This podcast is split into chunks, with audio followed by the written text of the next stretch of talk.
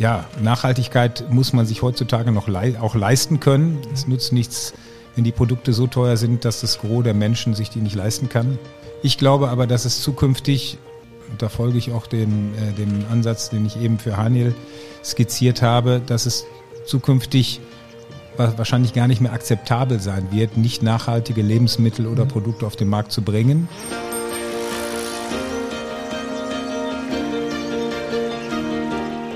Redefluss. Blaugrünes Leben an Emscher und Lippe. Der Podcast zur Zukunft der Region.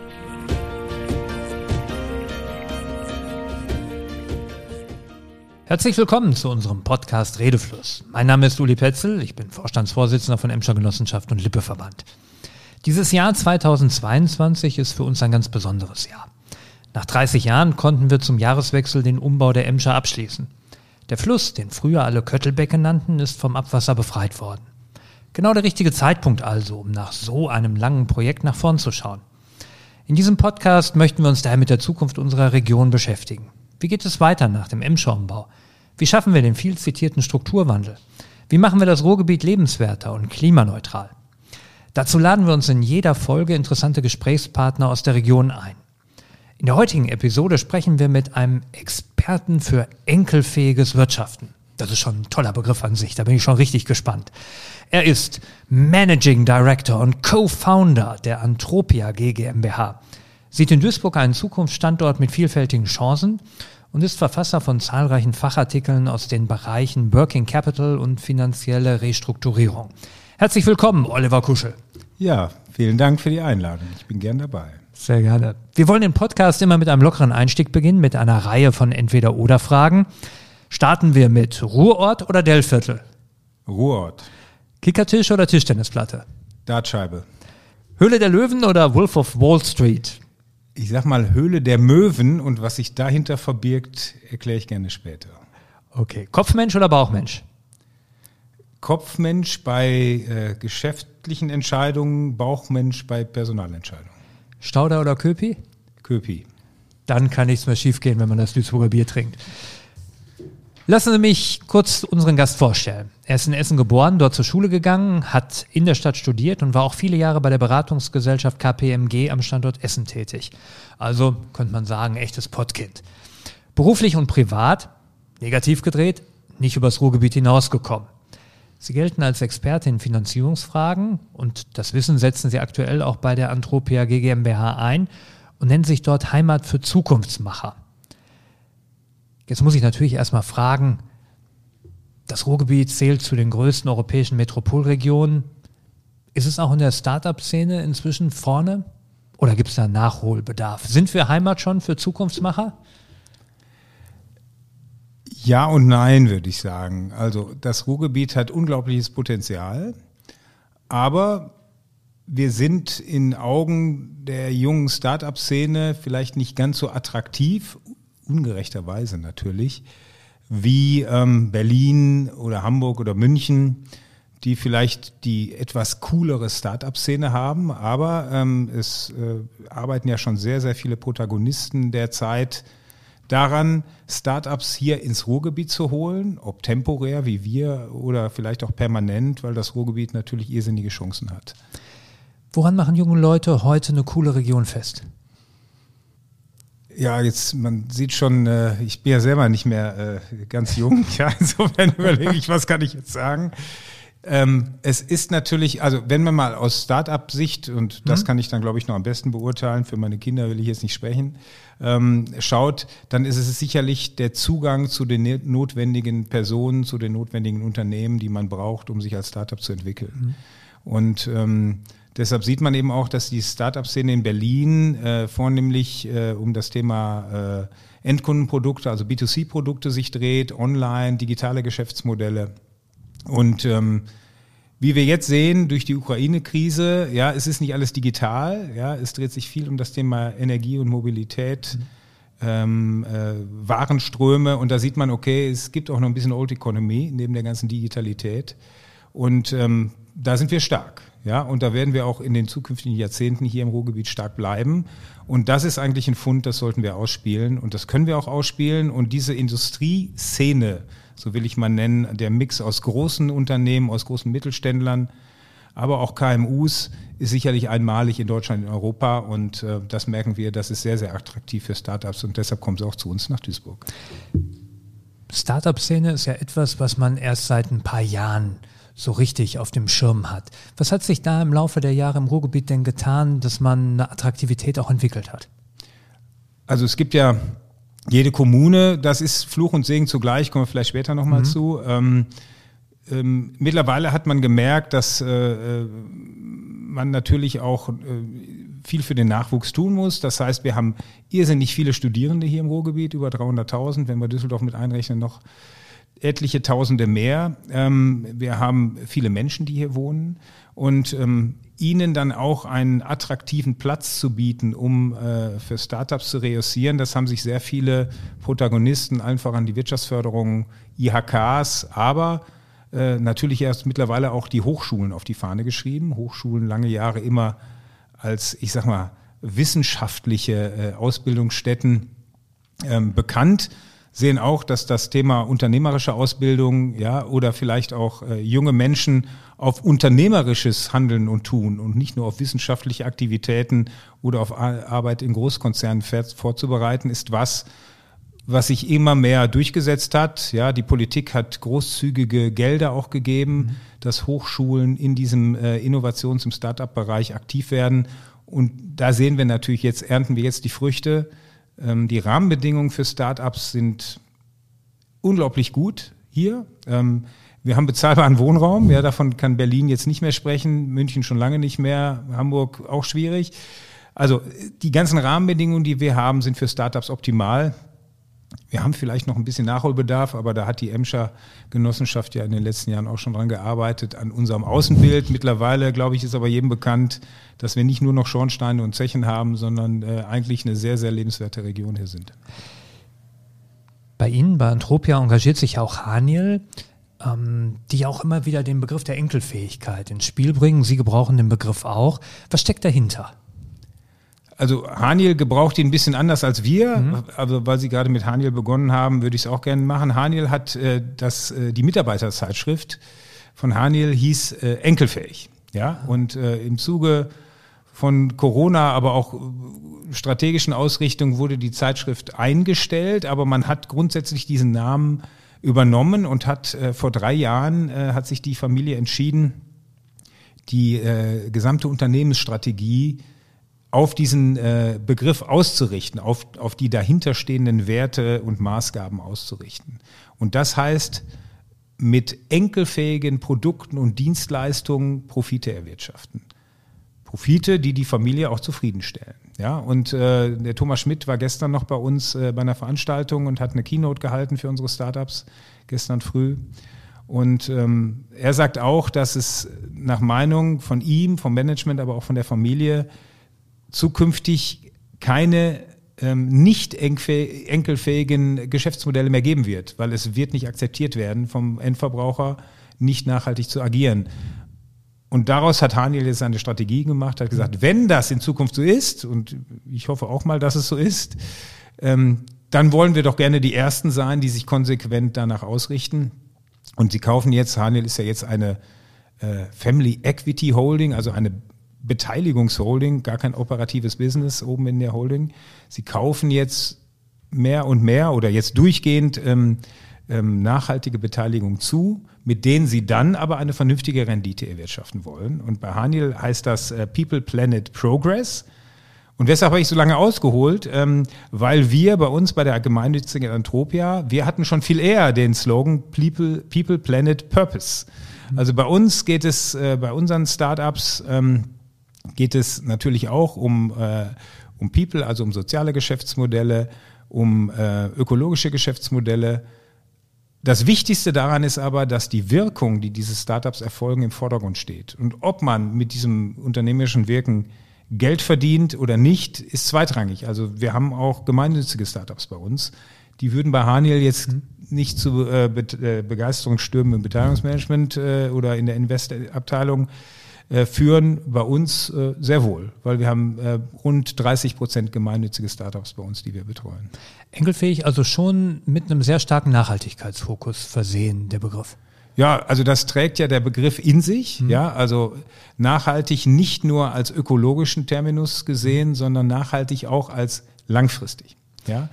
Und ähm, insofern ist das Thema, wie, wie ähm, wirtschaftlich tragfähig und wirtschaftlich nachhaltig ist das Geschäftsmodell, das steht auch bei uns im Fokus. Wir haben mal eine Bürgerstimme eingefangen und gefragt, wie wichtig Nachhaltigkeit im eigenen Leben ist und was die Menschen dafür bereit sind zu tun. Hören wir uns diese Stimme mal an. Nachhaltigkeit spielt in meinem Leben schon eine wichtige Rolle, obwohl sie natürlich auch noch größer sein könnte, da es auch natürlich schwierig ist, nachhaltige Produkte zu finden und gerade auch äh, was Lebensmittel angeht aus äh, fairen und nachhaltigen Produktionen einfach Produkte zu finden und auch die preislich akzeptabel sind.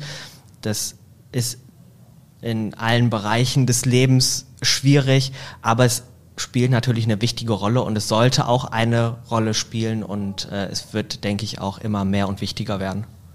Stimmen Sie zu? Ja, also es, es sollte nicht nur, es muss. Ja, ich glaube, das ist irgendwie jedem klar. Ich sehe das natürlich auch so, dass ähm, ja, Nachhaltigkeit muss man sich heutzutage noch lei auch leisten können. Es nutzt nichts, wenn die Produkte so teuer sind, dass das Gros der Menschen sich die nicht leisten kann oder leisten will. Ich glaube aber, dass es zukünftig, und da folge ich auch dem, äh, dem Ansatz, den ich eben für Haniel skizziert habe, dass es zukünftig wahrscheinlich gar nicht mehr akzeptabel sein wird, nicht nachhaltige Lebensmittel oder mhm. Produkte auf den Markt zu bringen. Und ähm, also die Erklärungsbedürftigkeit immer weiter steigt und wahrscheinlich dann auch, wie auch immer geartet, ähm, man kostenmäßig sich gar nicht mehr so weit absetzt von nachhaltig äh, erzeugten Produkten. Ist das eine generationale Frage? Ähm, also ich sehe also eher bei den Jüngeren diese Einstellung schon vorhanden, bei den Älteren noch nicht? Oder? Naja, also ich glaube, dass es ähm, bei den Älteren jetzt klarer wird, ja, weil wir ja den Karren so auch ein bisschen in den Dreck gezogen haben, ja, also durch unser Handeln und Tun in den letzten 40 Jahren haben wir ja doch den äh, ja, die, die Dinge, die wir jetzt wahrnehmen, äh, Mangel an Biodiversität, Klimawandel und, und, und, ich will es gar nicht aufzählen, weiß ja jeder, natürlich stark beschleunigt. So, dass bei uns schon am ehesten diese Sensibilität da ist. Ich sehe bei meinen Kindern, bei meinen Dreien, aber auch schon, ja, zumindest eine, eine Befasstheit mit diesem Thema. Mhm. Anders als vielleicht ich noch mit 18, aber gut, da waren die Themen noch nicht so akut. Ähm, also für die Jugend spielt es eine Rolle. Ja, ähm, äh, sie stellen Fragen, äh, was macht ihr eigentlich? Ja, ähm, wir haben zu Hause vielfältige Diskussionen darüber. Wie wird die Welt sein, wenn äh, meine Söhne und meine Töchter, äh, meine Tochter so alt ist wie ich? Und ähm, ja, da müssen wir ja jetzt schon die Weichen stellen, weil wir wissen, wie lange es dauert, bis äh, Dinge, die sich im Klimawandel äh, bemerkbar machen, tatsächlich zum Tragen kommen.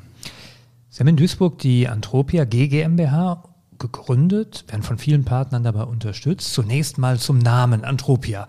Mischung von Utopia und Mensch oder wie kam es zum Namen? Man sieht, äh, man sieht äh, die äh, universitäre Ausbildung sehr richtig. Ja, also es ist tatsächlich, ähm, wir hatten, es war eher wie so viel Zufall. Wir hatten hier ähm, mit der Agentur äh, TAS aus Essen äh, einen Namensfindungsprozess gestartet und da war ein Name Philanthropia. Mhm. Ja.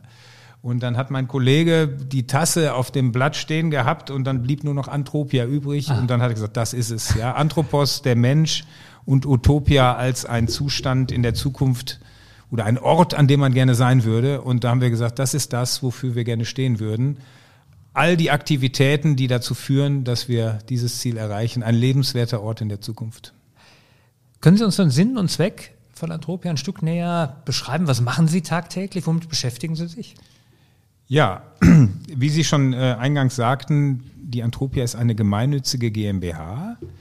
Ähm, wir haben, als wir uns gegründet haben vor drei Jahren, waren wir ähm, monokausal unterwegs, dahingehend, dass wir, ähm, bevor, der, bevor wir gegründet wurden, unsere Förderpartner, Haniel ist schon gefallen, der Name, aber auch die Beisheim Stiftung, ähm, aus München und die KfW-Stiftung aus Frankfurt und den Paritätischen Wohlfahrtsverband von unserer Idee, einen Inkubator und Accelerator für wirkungsorientierte Startups zu gründen und ins Leben zu rufen, überzeugt hatten. Und ähm, dann war klar, okay, der Inkubator ist die Impact Factory, das ist ein Programm und es muss ein, ein äh, gesellschaftsrechtliches Vehikel geben, ein gemeinnütziges, weil ja Stiftungen auch dabei sind, äh, ähm, von denen wir das Geld empfangen. Und das ist die Antropia. Und die Antropia hat als Ziel, und jetzt wird's wieder äh, äh, schwierig, ein Denk-, Dialog- und Handlungsraum für eine enkelfähige Zukunft. Und da taucht der Begriff ja. wieder auf. Also den hatten wir schon, bevor Haniel seine mhm. Strategie enkel, enkelfähig genannt hat, hatten wir schon das Mitarbeitermagazin erspäht, haben gesagt, das ist ein guter Begriff. Also, dass wir sagen, das, was wir mit der Impact Factory machen, mit dem Inkubator, das ist ein Handlungsstrang. Daneben wir haben unter anderem Podcast. Wir ähm, leisten auch Beratungsdienstleistungen für Unternehmen, die sich auf den Weg der Nachhaltigkeit machen, indem wir Start-up-Methoden äh, für Mitarbeiter in Ansatz bringen. So machen wir es jetzt zum Beispiel bei Haniel, dass wir die, äh, die Haniel-Innovatoren ähnlich schulen und ausbilden wie unsere Startups. Das ist jetzt keine gemeinnützige Tätigkeit, aber wir müssen ja nicht alles äh, gemeinnützig tun. Der überwiegende Teil muss ja nur gemeinnützig sein. Kommen wir vielleicht zur Höhle der Möwen dann. Wie, wie läuft der Prozess? Äh, wie kommen Startups rein? Welche werden gefördert? Ähm, nach welchen Kriterien machen Sie das? Genau. Also wir rufen ähm, bei der Impact Factory, das ist ja unser Programm, das ist übrigens jetzt innerhalb von drei Jahren der größte Inkubator und Accelerator für wirkungsorientierte Startups in Deutschland geworden. Ähm, vor drei Jahren war es noch nichts, wo sie äh, ähm, jemanden hinterm Ofen mit hervorgeholt äh, hätten. Mittlerweile hat sich das geändert. Leider, ja, das Thema ist wichtiger geworden. Und ähm, wir rufen also jedes halbe Jahr raus, Startups, bewerbt euch aus ganz Deutschland. Und wir bekommen immer so zwischen 90 und 120 Bewerbungen jedes halbe Jahr.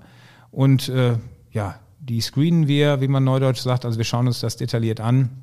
Wir wählen die aus unserer Sicht äh, 20 passendsten aus, die wir dann in einem zweitägigen Auswahlcamp auf Herz und Nieren prüfen, die uns aber auch kennenlernen sollen. Und dann starten wir ungefähr immer mit 15 Startups in ein aktuelles Batch, also in ein fünfmonatiges ähm, Ausbildungsprogramm, Betreuungsprogramm, Ausbildung will ich gar nicht sagen, Betreuungsprogramm, Unterstützungsprogramm, Coachingprogramm. Und ähm, wir haben vier Kriterien, wonach wir die Startups auswählen. das wichtigste Kriterium, ähm, die Wirkungsorientierung, die ökologische oder soziale im Zentrum des Geschäftsmodells. Wirtschaftliche Tragfähigkeit, weil ohne wirtschaftliche Tragfähigkeit kein nachhaltiges unternehmerisches Agieren. Innovation und Skalierbarkeit. Ohne Skalierung kein Impact. Also das sind die vier äh, Kriterien, wonach wir beurteilen. Und ja, dann kommen die Besten äh, ins Körbchen, würde ich mal sagen. Was passiert dann in den fünf Monaten? Stellt man sich das so wie in einem amerikanischen Inkubator vor? Da wird dann von Öffentlichkeitsarbeit, ähm, Broschüren, Website, digitale Prozesse bis hin zu Buchhaltung, äh, das gesamte Geschäftsmodell einmal aufgebaut und gelebt? Ja, also wir versuchen schon sehr ganzheitlich zu beraten. Wir haben unser Programm seinerzeit ähm, modular aufgebaut. Das heißt, wir haben mehrere Programmphasen definiert, ähm, damit wir ähm, Startups in jedem Lebenszyklus, in dem sie sich befinden, erreichen. Das heißt, wir sind anschlussfähig für Startups, dann sind es noch nicht mal Startups, mhm. weil noch niemals gegründet, für Menschen, Gründerinnen und Gründer mit einer Idee die kommen mit einer Idee zu einem Produkt, einer, einer Dienstleistung zu uns und wir, wir überprüfen dann in fünf Monaten, ob diese Idee tatsächlich eine gute Idee ist, ob sie ein relevantes Problem löst, ob es draußen Kunden gibt, die bereit sind, für die Dienstleistung, für das Produkt zu bezahlen und begleiten dann die Gründerinnen und Gründer beim Prototyping, also beim Erschaffen eines wie auch immer verkaufsfähigen Produkts. Im Startup-Sprech heißt das MVP, Minimum Viable Product, also minimal überlebensfähiges Produkt. Das versuchen wir mit den Startups zu kreieren und helfen ihnen dabei. Und die zweite Phase ist die, wo Startups schon mit einem solchen Produkt kommen. Und wir helfen dann den Startups bei dem Markteintritt. Und da kommen die Themen zum Tragen, die Sie gerade beschrieben haben. Marketing, Vertrieb, dann kommt vielleicht auch die Gründung zum Tragen, ja, welche Rechtsform, dann kommt das Thema Steuerberatung, Buchhaltung, Controlling, Businesspläne, Finanzierung, da kommen wir gleich zur Höhle der Möwen, ja, wie das bei uns heißt. Also äh, woher nehme ich das Geld? Ja, es gibt ja nicht nur Fördertöpfe, wo man sagt, ich muss nur einen Arm heben und dann bin ich als Startup durchfinanziert, sondern man muss sich durchaus auch Eigenkapital holen, Investoren an Bord holen. Und da unterstützen wir unsere Gründerinnen und Gründer auch. Was ist das größte Problem heute für Gründer aus Ihrer Sicht? Sie haben eine breite Erfahrung, Sie sehen das. Ist es noch das Thema Finanzen oder ja. ist es eher das Thema, das, das Produkt so zu feilen, dass es wirklich marktgängig ist? Nee, Sie haben es schon richtig erraten. Ja, das Thema Finanzierung ist das, äh, das, das schwierigste Thema. Ähm, wir nennen es auch das Tal des Todes. Also in dem Moment, wo Sie eigentlich ein Produkt, ein Prototypen erschaffen müssen, bis Sie erste namhafte Umsätze haben, mhm. ja, weil nur wenn erste namhafte Umsätze da sind, sind auch Investoren interessiert. Und ähm, wie man die Banken so kennt und die BaFin-Regulierung kennt, äh, ist Fremdkapital für Startups in der ganz frühen Phase nicht verfügbar. Mhm. Ja, Kapitaldienstfähigkeit ist nicht gegeben. Sprich, wie überbrücke ich jetzt die erste Phase, wo ich Geld brauche, wo ich vielleicht meinen Prototypen baue, wo ich vielleicht aber auch mich selber finanzieren muss?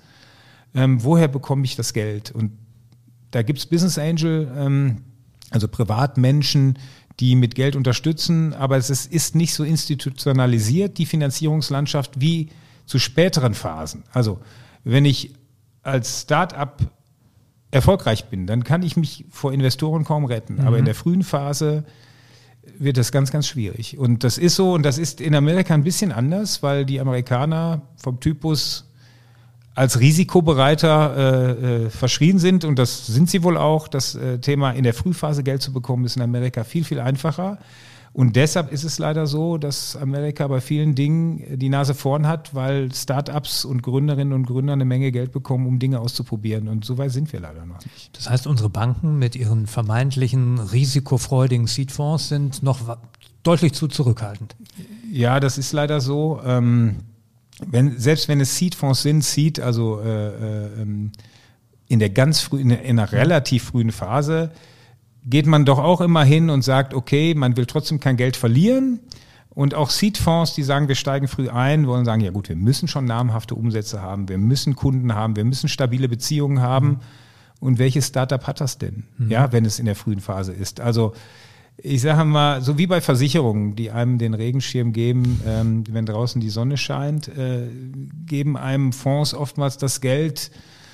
Wenn man es schon fast gar nicht mehr braucht. Wenn man es schon fast gar nicht mehr braucht. Ja. Man braucht es dann natürlich zum Wachstum, ja, aber ähm, äh, das Risikokapital, um auch mal Dinge auszuprobieren, um zu schauen, ich muss erstmal Prototypen mhm. bauen, um zu gucken, ob es funktioniert.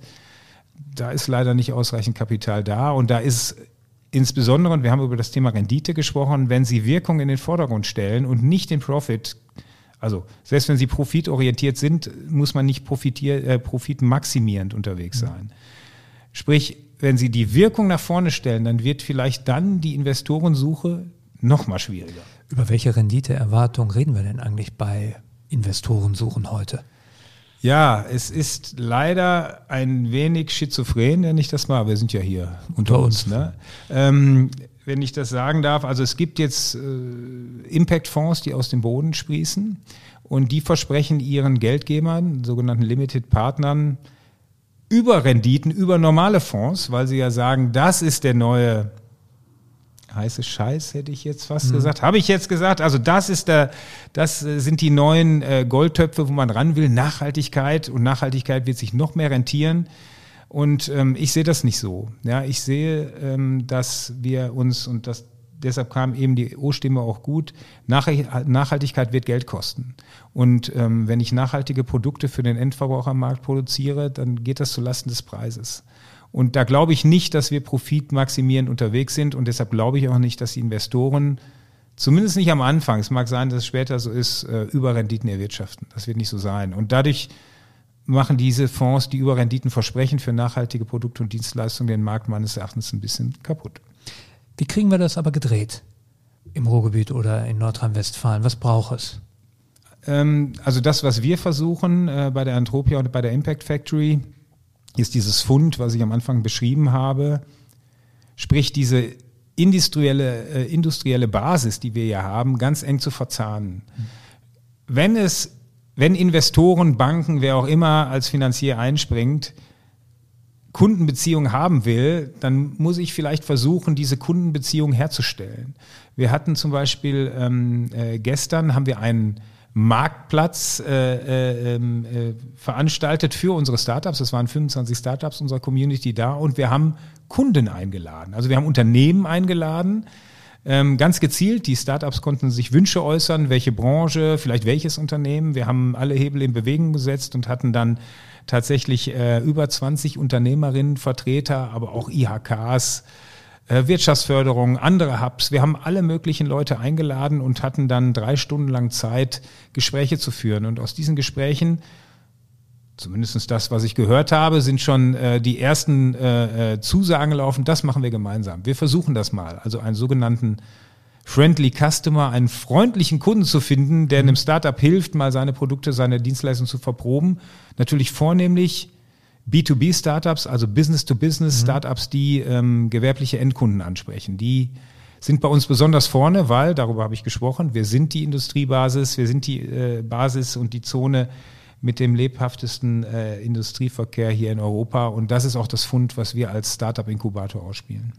Geben Sie uns zwei, drei Beispiele für die ähm, tollsten Ideen, die Sie erlebt haben. Die tollsten Ideen. Ja, jetzt, jetzt tue ich all den äh, 135 Startups Unrecht, die ich jetzt nicht aufzähle, die wir haben. Also ich sage mal ein recht bekanntes Beispiel. Äh, wir hatten auch ähm, den, äh, den Gründer von ähm, äh, Discovering Hands bei Höhle der Möwen. Das war vorgestern unser Investorenpitch, so heißt der nämlich. Ähm, da, das ist der Frank Hoffmann, ein Gynäkologe aus Mülheim. Äh, der ein unglaublich schönes soziales Geschäftsmodell äh, erfunden hat.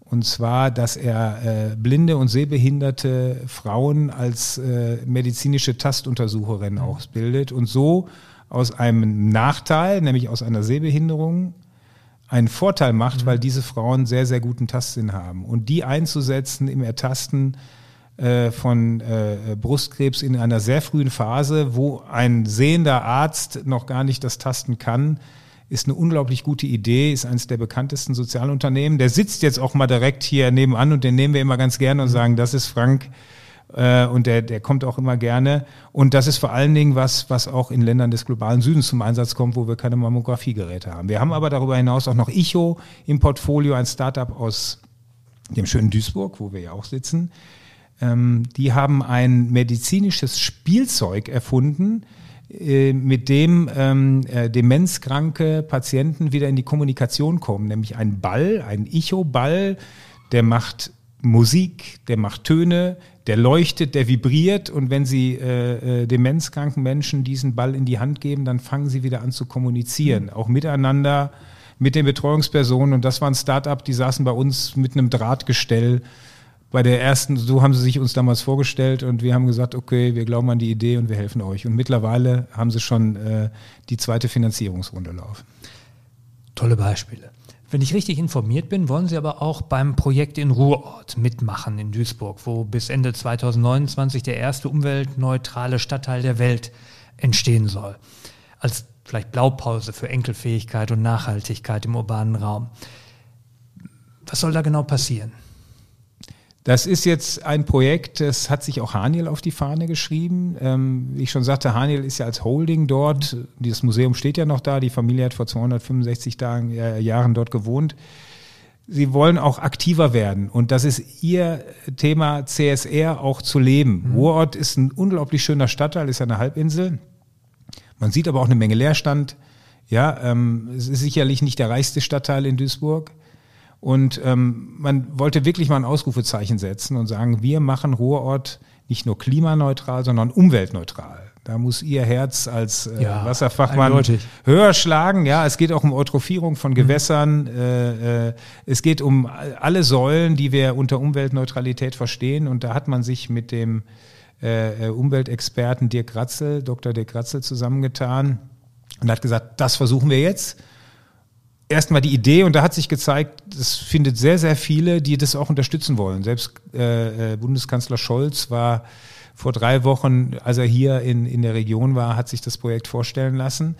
es ist ein Versuch. Wir hoffen natürlich, dass es gelingt. Für uns ist das als Inkubator, der ja mitten in Ruhrort sitzt, also ja, äh, äh, ein Geschenk des Himmels, äh, will, ich, will ich mal sagen, weil es geht ja immer darum, dass wir als Inkubator ein Reallabor schaffen, also reale Bedingungen, wo die Startups ihr Produkt, ihre Produkte austesten können. Und hier können wir die ganze Bandbreite von Geschäftsmodellen bedienen, sei es Endkundenprodukte, die man vermarkten will, ja, weil da wird, darum wird es auch zukünftig gehen, dass die Bürgerinnen und Bürger, die in Ruhrort leben, auch nachhaltig einkaufen.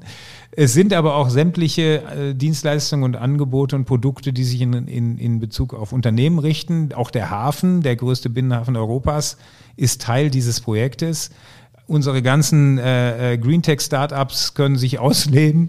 Das heißt, für uns ist es total äh, schön, weil, weil es uns nochmal die Startups rantreibt, die Teil dieses Projektes, was in den nächsten acht Jahren vor Ort läuft, werden wollen. Und äh, ja, die Bewerbungen sprechen Bände. Also wir haben viele, viele Bewerbungen aus ganz Deutschland, die nur deshalb ins, ins Ruhrgebiet nach Duisburg kommen wollen. Das heißt, wir brauchen solche Reallabore, um Veränderungen zu bewirken. Ja, man muss es testen. Ja, also es wird keinen Sinn machen. Wir machen das ganze Ruhrgebiet umweltneutral in acht Jahren. Das wird, also das ist nicht zu schaffen. Dass man vielleicht das erste Mal mit so einem, ich sag mal, durchmengten Stadtteil aus, ähm, ich sag mal, Zivilbevölkerung und Industrie mit dem Hafen. If you can do it here, you can do it everywhere. Ja, also was in Ruhrort geht, geht dann vielleicht auch Dellviertel wurde eben schon erwähnt, geht aber vielleicht äh, auch in Herten, geht vielleicht in Dortmund, geht in Herne, geht in Essen. Ja, und ähm, also das, man wird viele Learnings und Lernerfolge dort haben. Ich hoffe, dass man es schafft. Vielleicht schafft man es auch nicht, aber wichtig ist auch erstmal, sich auf den Weg zu machen und zu schauen, was geht. Herr Kuschel, zum Schluss noch eine letzte Frage. Blick auf die Landespolitik, die Landtagswahlen werden, wenn wir die Folge veröffentlicht haben, schon gelaufen sein. Mal unabhängig vom Ausgang, was wünscht sich die Startup-Szene von einer künftigen Landesregierung?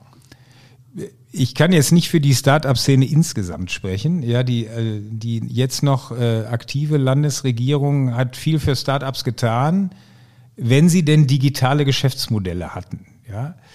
So, und ähm, bei uns steht nicht das Thema Digitalisierung im Vordergrund als Selbstzweck sozusagen, sondern es steht das Thema Nachhaltigkeit und Wirkungsorientierung im Vordergrund, mal unabhängig davon, ob es jetzt ein digitales Geschäftsmodell ist, was wir auch mhm. viel haben, äh, oder auch ein ziemliches profanes Geschäftsmodell, wie man hängt Gitter in Flüsse in Südostasien und fischt das Plastik raus. Das hat nicht viel mit Digitalisierung zu tun, ist trotzdem sinnvoll und gut. Und ähm, insofern würden wir uns wünschen, ähm, dass auch ähm, die Geschäftsmodelle unserer Startups so viel Förderung erfahren wie denn die digitalen Startups. Aber Herr Pinkwart kommt aus der Szene, ja, ist Professor gewesen äh, äh für BWL und hat sich das Thema Digitalisierung auserkoren. Ich fand es ein bisschen too much, ja, also das Thema Nachhaltigkeit äh, war noch nicht so weit vorne, wie ich es mir gewünscht hätte als größtes und bevölkerungsreichstes Bundesland. Und ähm, ja, ich kann hoffen, dass die neue Regierung, wie immer sie aussieht, ja, aber ähm, man hört ja vielleicht raus, äh, was ich mir vielleicht wünsche und vorstelle, dass die ähm, einen stärkeren Fokus auf das Thema Nachhaltigkeit und äh, soziale Geschäftsmodelle auch setzen und wir dann, wir, aber auch unsere Startups auch in Genuss von Fördermitteln kommen. Hoffen wir, dass das kommt. Herr Kuschel, ganz herzlichen Dank für das Gespräch. Vielen Dank für die Einladung. Und auch ein herzliches Dankeschön an die Hörerinnen und Hörer dieser Episode. Wenn Ihnen der Podcast gefällt, dann freuen wir uns, wenn Sie uns abonnieren und eine gute Bewertung dalassen. Wir hören uns alle zwei Wochen. Bleiben Sie gesund und alles bleibt im Fluss.